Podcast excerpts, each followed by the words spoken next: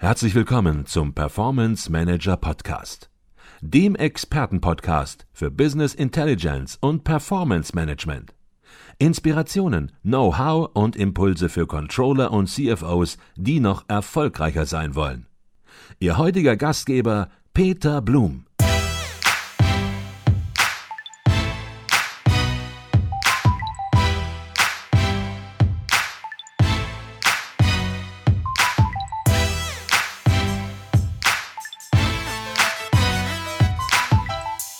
Man spürt, da kommt einiges äh, auf uns zu. Und ich hatte eben angekündigt, ähm, dass wir das jetzt sogar für den Controller noch transparenter machen, ähm, wie künstliche Intelligenzwirkungen sich wirklich aufs Controlling auswirken. Versuchen wir uns anzunähern im Bereich Reporting, eine klassische Funktion des Controlling. Heute sitzt da der Mensch, der Controller, der entsprechend Zahlen analysiert, der sich die anguckt, der die bewertet, die die kommentiert. Ja. Ähm, jetzt gibt es aber heute auch schon künstliche Intelligenzanwendungen im Bereich der automatisierten Kommentierung eines Spielgeschehens. Ja. Vielleicht fangen wir von dieser Richtung an. Da gibt es ein Fußballspiel und dieses Fußballspiel, das wird entsprechend automatisch ähm, kommentiert.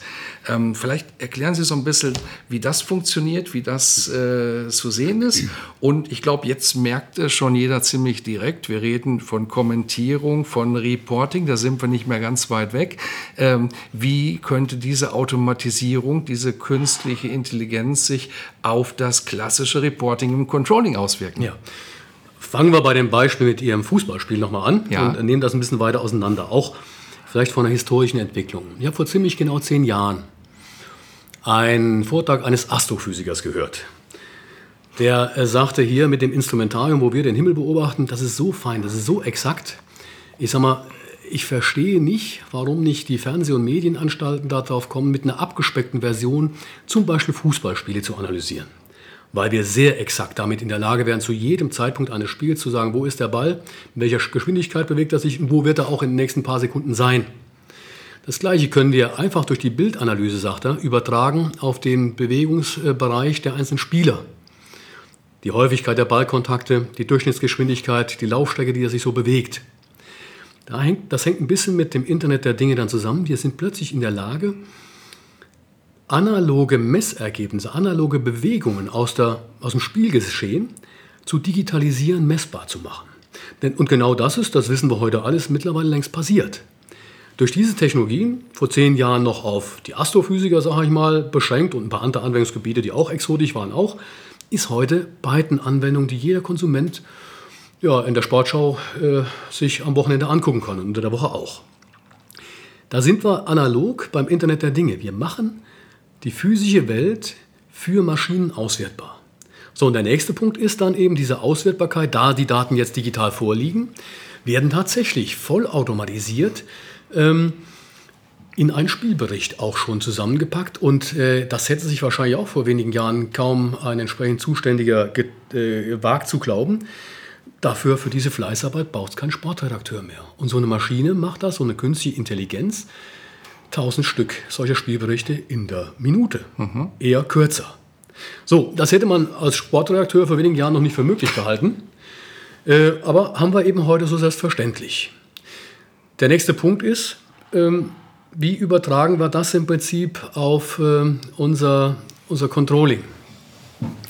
Controlling heißt, äh, wir haben ja eben jetzt leidlich darüber gesprochen, dass wir auch eine Unmenge Daten bekommen, die wir in der Vergangenheit gar nicht hatten. Aber diese Daten werden automatisiert, auch mit künstlicher Intelligenz auswertbar. Und wir sind heute schon so weit, dass nicht nur Sportberichte ähm, automatisch geschrieben werden, es gibt vor allen Dingen da eine Firma äh, in den USA, die heißt Narrative Science, die sich da besonders hervortut. Die macht das längst auch schon mit der Wirtschaftsberichterstattung. Was machen die? Die lesen schichtenergreifend Unternehmensberichte, die ne-, lesen Bilanzen, die äh, lesen GUVs und ähnliches und machen daraus äh, letzten Endes einen Pressebericht. Mhm.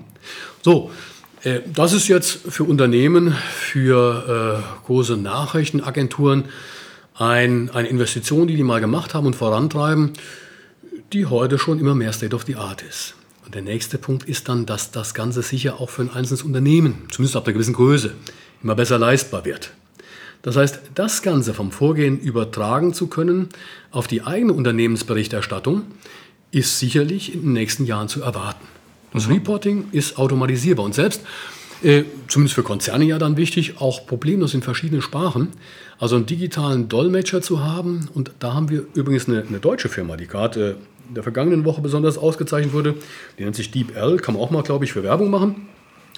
Die äh, zeichnen sich dadurch aus, dass vor allem die die Übersetzungsqualität deutlich höher ist als die Hauptprotagonisten, die man sonst auch als Fachmann da erwartet hätte, dass gerade eben Google und, und Microsoft die waren und sind da besonders stark. Aber diese eher kleine Firma kann auch das. Also wir sehen, wir haben Daten, wir können die in extrem großer Menge und extrem kurzer Zeit auswerten. Mhm. Äh, und die Zusammenhänge, die darin dazwischen äh, bestehen, die erkennt eben zunehmend diese künstliche Intelligenz. Damit wird auch ein Reporting Zunächst sicherlich eher rudimentär. Wir sind ja eigentlich immer noch in frühen Kinderschuhen bei der künstlichen Intelligenz. Das ist schon richtig, mhm. mhm. aber zunehmend auswertbar. Mhm. Und ich sage mal, ähnlich wie kleine Kinder äh, wächst die künstliche Intelligenz und entwickelt sich exponentiell. Mhm. Und das ist so ein Punkt, die Zeitschiene, die exponentiell, das kennt man so an Zinseszinseffekten, da sind wir Menschen nicht wirklich gut, das einzuschätzen.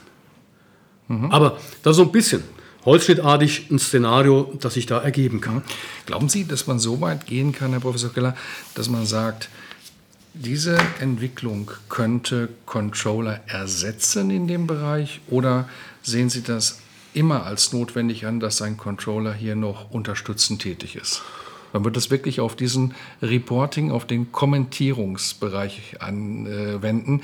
Ist der Controller der Beteiligungscontroller, der in einer Konzernzentrale vielleicht sitzt, ist er wirklich qualitativ in der Lage, bessere Beiträge zu liefern, als es vielleicht in zehn Jahren ähm, die Werkzeuge der künstlichen Intelligenz können?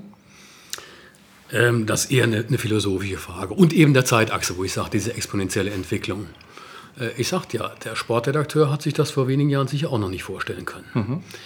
Und warum nicht äh, bei den reinen Fleißdingen äh, eben auch in der Berichterstattung des Controllers.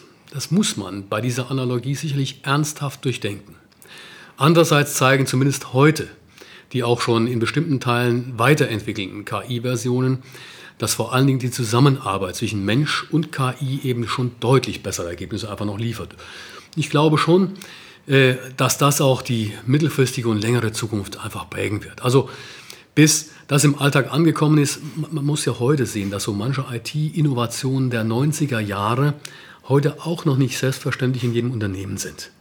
So, und jetzt reden wir von Entwicklungen, die heute auch noch, wie ich schon sagte, in frühen Kinderschuhen stecken. Mhm. Die sich zwar noch vielleicht schneller entwickeln als die anderen Sachen der Vergangenheit, aber äh, es gibt einfach so einen natürlichen Effekt, der ganz normal ist, den ich auch gerne immer zeige, wenn es um Innovation geht. Wir haben zuerst immer eine technische Entwicklung dann müssen wir lernen, diese organisatorisch gewinnbringend für uns einzusetzen. Das ist immer eine zeitliche Verschiebung, mal mehr, mal weniger. Aber äh, in der Regel vergehen da mindestens einige Jahre, bis man mal lernt, das überhaupt zu verstehen, wofür es da ist. Mhm. Das ist ja eigentlich auch unser Gespräch heute, zu mhm. verstehen, wo kann das hinlaufen. Äh, und dann auch Erfahrung macht und dafür taugt es eben nichts. Gehört mhm. ja auch dazu. Da ist man eben vorbeigeschossen am Ziel.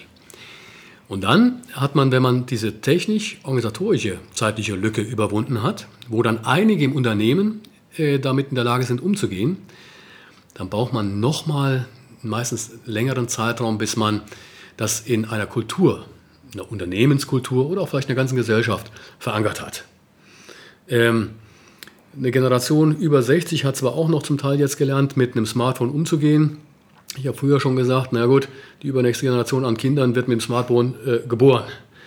Das sind eben diese Digital Natives, mhm. äh, die gehen selbstverständlich damit um. Mhm. Also bis Technik, Organisation zur Kultur Selbstverständlichkeit wird, das ist mindestens in der Regel eine Generation. Da reden wir von 20 Jahren. Mhm. Das ist ein Zeitraum, glaube ich, den wir hier auch im Blick haben müssen, bis dann vielleicht wirklich ein Controller in Teilbereichen nicht konse äh, konsequent und durchgängig äh, für mindestens Fleißaufgaben ersetzbar ist. Mhm.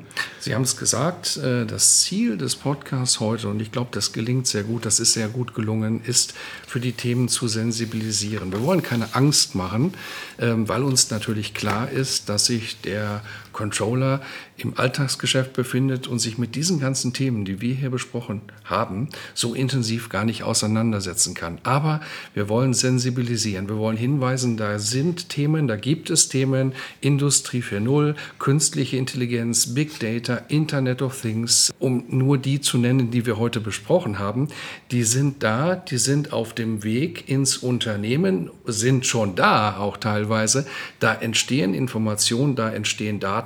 Und wer, wenn nicht der Controller in seiner klassischen Aufgabe, ist dafür verantwortlich, diese Informationen zu kanalisieren, aufbereiten, bereitzustellen und daraus Führungsinformationen zu machen, wenn er sich in seiner Rolle richtig versteht. Ich glaube, das ist heute sehr, sehr äh, gut herausgekommen aus diesem Podcast. Äh, wir machen einen Podcast hier und äh, Herr Professor Klar, hören Sie eigentlich auch Podcasts äh, so im Privatleben? Also ehrlich gesagt habe ich es in den frühen Phasen, äh, als es diese Dinge gab, häufiger gemacht als heute. Ja. Aber wenn man es jetzt auch noch tatsächlich überträgt, äh, meinetwegen auf Hörbücher äh, und eben Podcasts, mhm. mache ich es tatsächlich beim Autofahren. Mhm. Äh, da, wo man sagt, also äh, da kann man auch noch was lernen. Mhm. Äh, diese Zeit da sinnvoll auszufüllen, dafür nutze ich das durchaus. Ich glaube, das, das, machen viele äh, beim Autofahren zwischendurch, beim Warten, mal einen Podcast hören. Eine ganz klar äh, konsumierbare Einheit an Wissen. Äh, und ich glaube, dafür ist äh, Podcasting auch gemacht letzten Endes. Ähm, zum Abschluss unseres Podcasts, und wir sind schon am Ende, ähm, da stelle ich immer die gleiche Frage, immer eine Frage. Und äh, diese Frage lautet, ähm, äh, Herr Professor Geller, was würden Sie, und Sie haben ja viel mit ähm, Studenten zu tun, die ins Berufsleben dann entlassen werden hier von der äh, TAM, ähm, was würden Sie diesen Studenten, aber vielleicht auch den Berufsstartern, den jungen Controllern, äh, den jungen jungen Finanzern, die Sie ja auch betriebswirtschaftlich mit ausbilden.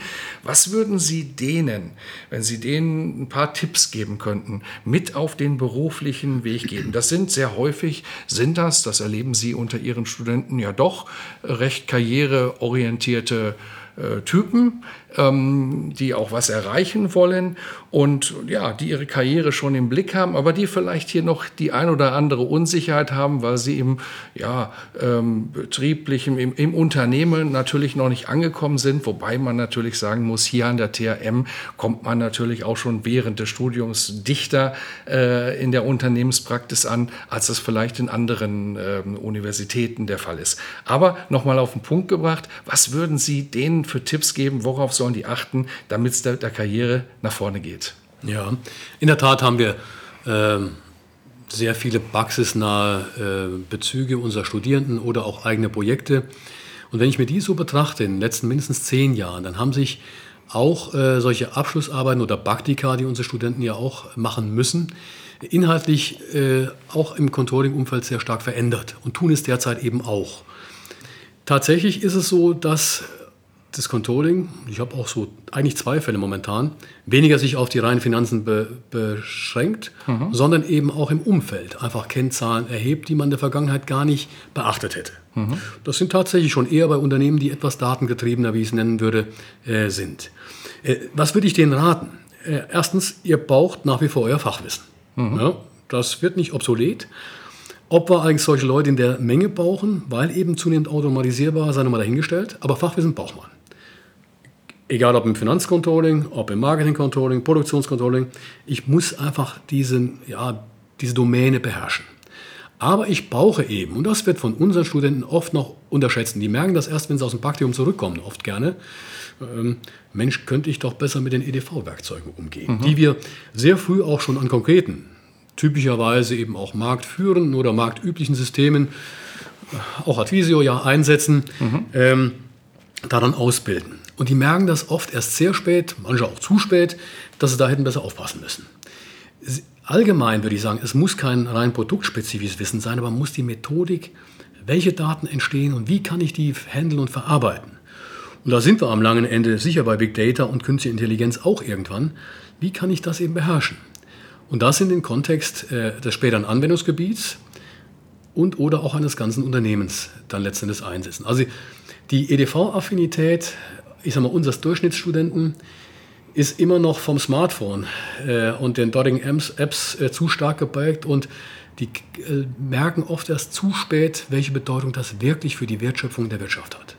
Mhm. Und da würde ich denen raten, da müsst ihr früher aufpassen. Mhm. Ja, und nicht glauben, es ist die reine Betriebswirtschaft äh, nur aus der Vergangenheit, weil die Leute, die wir dafür brauchen, werden künftig weniger. Aber die müssen besser sein. Die müssen besser sein, nicht nur im Fachwissen, sondern auch im Methodenwissen, wie gehe ich eben mit den neuen Fragestellungen um. Mhm. Und Sie sagten gerade, ähm, da machen wir was zusammen. Vielleicht nur kurz zur Erläuterung. Der Alexander Küpper, der Mitgestalter des Performance Manager Podcasts, hat hier an der THM, an der Technischen Hochschule Mittelhessen, einen Lehrauftrag, hier genau am Lehrstuhl von Professor Keller. Und da versuchen wir natürlich genau in dieses Thema, was Sie gerade angesprochen haben, mit reinzustoßen, mit zu unterstützen und entsprechend ähm, ja, unser Wissen, was das was die technische Komponente, was die Business Intelligence Komponente angeht, natürlich schon frühzeitig den äh, Studierenden mit zu vermitteln, damit genau diese Lücke geschlossen wird an der Stelle. Ähm, ich glaube, das war nochmal ein ganz, ganz äh, wichtiger Hinweis, insbesondere für die Kaufleute, für die Betriebswirte. Bitte auch aufs Technische achten, nicht nur zu kaufmännisch denken, weil die Technik und worüber haben wir uns hier die ganze Zeit unterhalten?